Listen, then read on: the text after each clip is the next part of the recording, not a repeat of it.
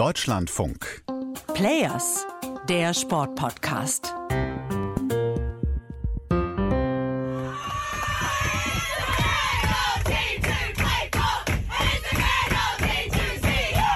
So haben die australischen Spielerinnen ihren Sieg gegen Dänemark im Achtelfinale gefeiert. Das war im Bus und die Freude unüberhörbar riesengroß.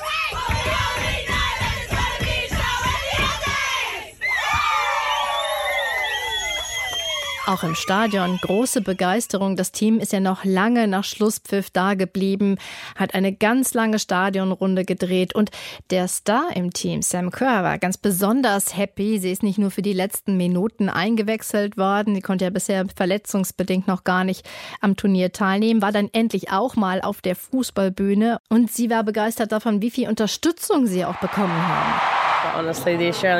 Ganz ehrlich, das australische Publikum war in den letzten Wochen super. Gerade für mich war es eine harte Zeit. Das war aber einfach nur unglaublich. Auf den Fernsehbildern nach dem Spiel war hier ja zu sehen, wie groß die Freude war. Public Viewing, stark besetzt, riesengroßer Jubel. Und ich habe mich gefragt, ist diese Euphorie im ganzen Land eigentlich so groß oder sind das im Grunde nur so Ausschnitte, die wir da sehen? Hallo, hier ist Jessica Sturmberg aus der Deutschlandfunk Sportredaktion. Ja, und diese Frage, wie groß ist denn eigentlich diese Euphorie im Land und was haben die Mathildas da bisher bewirkt? Wie ist diese Medienreichweite eigentlich? Das kann am besten Raphael Spät beurteilen, der im Land ist. Raphael, hallo.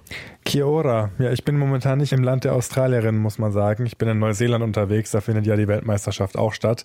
Aber den Mannschaftsbus, den hat man quasi auch hier drüben in Auckland gehört. Und da war wirklich eine Wahnsinnsstimmung. Es ist interessant, also die Solidarität ist groß. Wenn die Australierinnen gewinnen, dann wird in Neuseeland gejubelt. Und als die Neuseeländerinnen in der Gruppenphase gewonnen haben, da haben auch die Australier drüben gejubelt. Also man freut sich hier quasi mit für die Co-Gastgeberinnen. Also gemeinsames Event, gemeinsame Freude. Aber Raphael, lass uns doch mal zu der Ausgangsfrage zurückkommen. Ist diese Euphorie tatsächlich so groß, wie sie in den Fernsehbildern transportiert wird? Ja, auf jeden Fall. Also man kann das so ein bisschen vergleichen mit der Europameisterschaft letztes Jahr in Deutschland. Äh, wenn man sich da an die Zuschauerzahlen erinnert, dann war das ja ähnlich, die Begeisterung mit 17 Millionen. Moment, die waren doch in England. Ja, ja, genau, aber ich spreche jetzt von der Begeisterung, so. die in Deutschland dann geherrscht hat. Also da waren ja 17 Millionen Menschen, die das ähm, EM-Finale zwischen Deutschland und England geschaut haben. Die Sportveranstaltung mit der größten Reichweite äh, im letzten Jahr. Und in Australien ist es bei dieser WM tatsächlich ganz ähnlich. Also das Achtelfinale zwischen Australien und Dänemark haben in der Spitze sechseinhalb Millionen Menschen in Australien im Fernsehen äh, gesehen. Im Durchschnitt waren das dreieinhalb Millionen. Wenn man das jetzt mit Deutschland vergleicht, das ist natürlich relativ wenig, aber man muss natürlich nicht immer in, im Hinterkopf haben, dass in Australien auch nur knapp 25 Millionen Menschen wohnen und ähm, in der Spitze 6,5 Millionen Menschen, die dann dieses Achtelfinale, wir sprechen von einem Achtelfinale geschaut haben. Das sind Einschaltquoten, die es im Fußball generell in Australien noch nie gegeben hat und die selbst die großen Sportarten, also die Rugby-Liga oder die äh, Aussie Football-Liga, weit übersteigen. Also ist da jetzt ganz große Fußball-Euphorie ausgebrochen? Haben die Matildas damit tatsächlich was im Land erreicht? Fußball-Euphorie weiß ich jetzt nicht. Ich würde von äh, einer Matilda-Euphorie sprechen. Also ähm, wenn es ums australische Nationalteam geht, dann ist die Euphorie auf jeden Fall groß.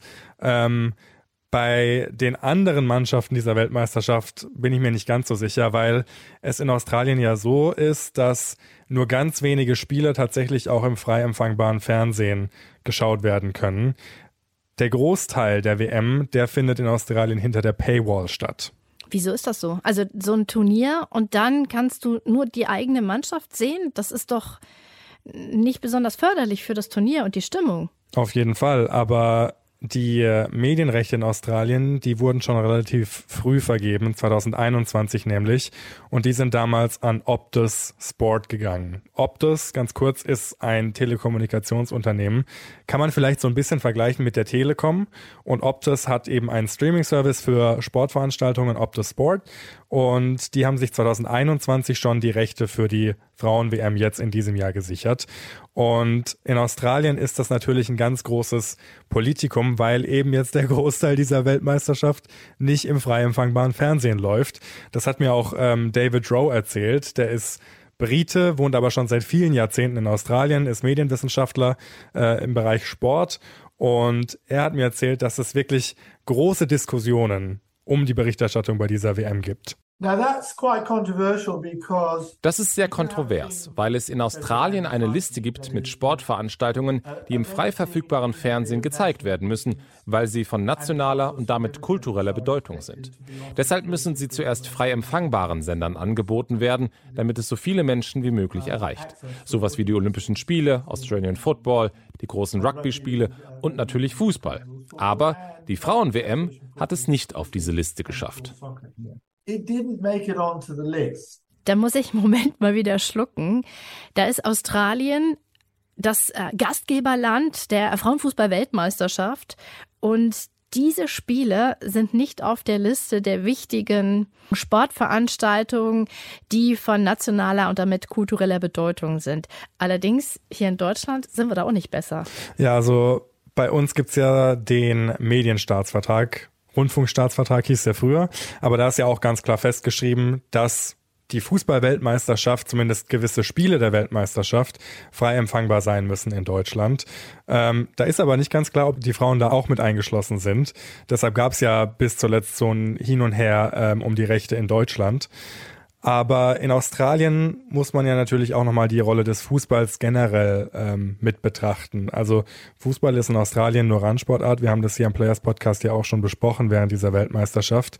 Und auf dieser langen Liste äh, in Australien gibt es nur einen ganz kurzen Abschnitt zum Fußball, wo drin steht, das Finale der Herrenweltmeisterschaft und die Spiele der australischen Nationalmannschaft, wenn sie sich dann überhaupt qualifizieren, die müssen übertragen werden. Aber ansonsten ist da auch ein Free-for-all, was, was den Fußball angeht. Ähm, David Rose sagt natürlich, das ist eine wahnsinnige Chance, die da äh, liegen gelassen wurde, weil die Fußball-WM der Frauen 2023 ist nun mal das zweitgrößte Sportereignis des Jahrtausends bisher in Australien, nach den Olympischen Spielen 2000. Und wenn man da wirklich ein Zeichen hätte setzen wollen, dann hätte man diese Liste auch noch ändern können als Regierung. Die neue Regierung hätte diesen TV-Vertrag nicht anerkennen können. Der Kommunikationsminister hat das Recht, ohne vorherige Ankündigung jedes Sportereignis auf die Liste zu setzen und von der Liste zu streichen. Sie hätten es also einfach machen können. Aber Sie können sich bestimmt vorstellen, was los gewesen wäre, wenn die Regierung das tatsächlich getan hätte, diesen Vertrag zurückgewiesen und darauf bestanden hätte, dass die frei empfangbaren Sender Vorrang haben. Das wäre aus meiner Sicht mutig gewesen, aber politisch nicht tragbar. brave, uh, but almost certainly wouldn't be uh, sustainable politically. Ich frage mich ja wiederum, ist es jetzt nicht genau umgekehrt? Also, dass wir jetzt sagen können, äh, möglicherweise ist die Stimmung im Land so, auch mit dem Erfolg der Mathildas, dass jetzt gesagt wird, ja, Moment mal, wieso sind die da eigentlich nicht mit drauf? Also das ist bestimmt eine Frage, die in Australien nach diesem Turnier gestellt werden wird. Aber es gibt auch einen Zusammenschluss der großen Sportverbände in Australien, die schon dafür plädiert haben, diese Liste so zu belassen, wie sie jetzt momentan ist. Und zu diesem Zusammenschluss gehört auch der australische Fußballverband dazu, weil er sagt, für Randsportarten wie den Fußball ist es wahnsinnig wichtig, durch Medienverträge Einnahmen zu generieren. Und aus der Sicht der Sportverbände ist es gerade für Randsportarten wie den Fußball wichtig, zuerst auf die Einnahmen zu schauen und dann vielleicht darauf zu schauen, wo die Sportart denn empfangbar ist. So zumindest die Argumentation der Verbände. Deshalb bin ich mir nicht sicher, ob diese Liste tatsächlich auch geändert wird und die Frauen da draufgeschrieben werden. Aber man muss ja dazu sagen, ganz so dramatisch ist die Situation in Australien nicht, weil die Spiele der Matildas ja weiterhin im frei empfangbaren Fernsehen geschaut werden können. Also Channel 7, das ist ein äh, Privatsender wie vielleicht in Deutschland RTL oder Pro7, der überträgt 15 Spieler bei dieser Weltmeisterschaft. Da gehört das Finale dazu, die beiden Halbfinals und alle Spiele der australischen Nationalmannschaft. Also die Fans der Matildas, die müssen jetzt nicht ähm, diesen Optosport Streaming-Anbieter abonnieren. Die können trotzdem im Fernsehen ganz normal die Spiele der Nationalmannschaft schauen. Also was die Argumentation angeht, äh, wir müssen als erstes mal Einnahmen generieren. Und dann können wir mal auf die Medienvermarktung schauen. Ich finde ja umgekehrt wird ein Schuh draus. Also mit der Sichtbarkeit erhöhst du den Marktwert und damit kommen dann mehr Einnahmen rein. Aber das ist jetzt mal meine Sicht der ja, Dinge. Ja, das aber ist aber, aber Jessica, das ist interessant, dass du das sagst, weil es tatsächlich auch eine deutsche Sichtweise ist. Also in Australien hatte lange Zeit tatsächlich ein öffentlich-rechtlicher Sender die Rechte am Fußball. SBS heißt er. Ähm, und das ist der Sender, der in Australien viel Programm macht für ethnische Minderheiten im Land. Australien ist ja ein Einwanderungsland mit ganz vielen ethnischen Gruppierungen. Und wenn ihr euch die Folge anhört über die Rolle des Fußballs in Australien, dann werdet ihr relativ schnell merken, dass Fußball in Australien ein Sport der ethnischen Minderheiten ist. Und deshalb hatte SBS als öffentlich-rechtlicher Sender ganz lange die Rechte nicht nur an Fußball-Weltmeisterschaften, sondern auch an der australischen Liga. Das Problem ist, die Einschaltquoten waren einfach nicht da, weil sich sehr, sehr wenige Menschen für den Fußball in Australien im Profibereich zumindest interessieren. Das hat mir auch David Rowe erklärt.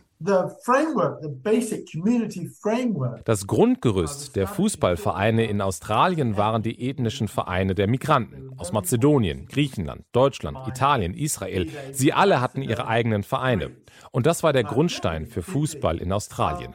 Und unter diesen Vereinen und Ethnizitäten gab es natürlich auch große Rivalitäten. Und als dann die A-League 2005 eingeführt wurde, gab es eine ganz klare Richtlinie der De-Ethnifizierung. Die Idee war, alle ethnischen Logos, Namen, Fangesänge oder sonstigen Dinge zu verbieten. Stattdessen hat man auf Franchises gesetzt und Teams eingeführt, die ganz bewusst keinen ethnischen Bezug hatten. Also 2005 hat der australische Fußballverband, weil die Einschaltquoten und das Interesse so gering war, ähm, versucht was zu ändern und hat quasi die Liga neu gebrandet als A-League und hat quasi dafür gesorgt, dass die ethnischen Minderheiten und deren Kulturen komplett aus dem Profibereich verschwinden und alles so neutral wie möglich gehalten wird, um eben auch kommerziell attraktiv zu sein für ein breiteres australisches Publikum, was aber gar nicht funktioniert hat, weil dadurch die ethnischen Minderheiten, die sich ja für die Liga interessiert haben, komplett den Bezug dazu verloren haben. Und, und die anderen nicht gewonnen wurden. Die anderen nicht gewonnen wurden, weil man den Fehler gemacht hat, dass man Verträge abgeschlossen hat mit privaten und Pay-TV-Sendern und der Fußball somit in Australien hinter einer Paywall verschwunden ist. The A-League has um, uh, had virtually no die A-League war bei ihrer Gründung im Grunde nicht frei empfangbar. Jetzt hat sich das minimal geändert.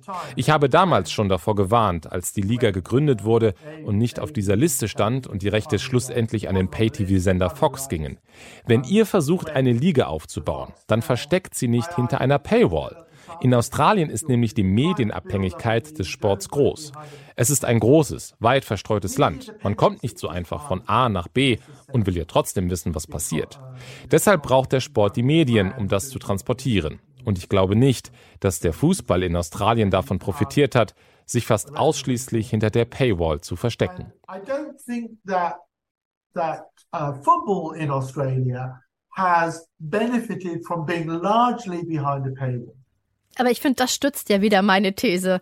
Ne? Also Sichtbarkeit braucht es. Aber ich verstehe schon das generelle Australien-spezifische Thema, dass eben Fußball eine Randsportart ist und grundsätzlich erstmal darum kämpfen muss, eine gewisse Aufmerksamkeit zu kriegen und sich auch finanzieren zu können. Jetzt finde ich ja spannend, ob die Matildas mit ihrem Erfolg und je weiter sie kommen, desto mehr Euphorie wird es ja sicherlich dann geben, daran etwas ändern, auch an der Wahrnehmung des Fußballs generell. Also nicht nur sie als Team, sondern wie wird Fußball in Australien wahrgenommen? Ja, aber da kommen wir dann wieder zu dem Punkt, dass wir sagen, die Nationalmannschaften und der Erfolg auf internationaler Ebene ist das eine und der Ligabetrieb in Australien ist das andere. Und da hinkt der australische Fußballverband noch weit hinterher. Und die australische Profiliga, die ist bei weitem nicht so attraktiv wie viele andere Profisportarten in Australien, wie Rugby, Cricket, Aussie Football vor allen Dingen.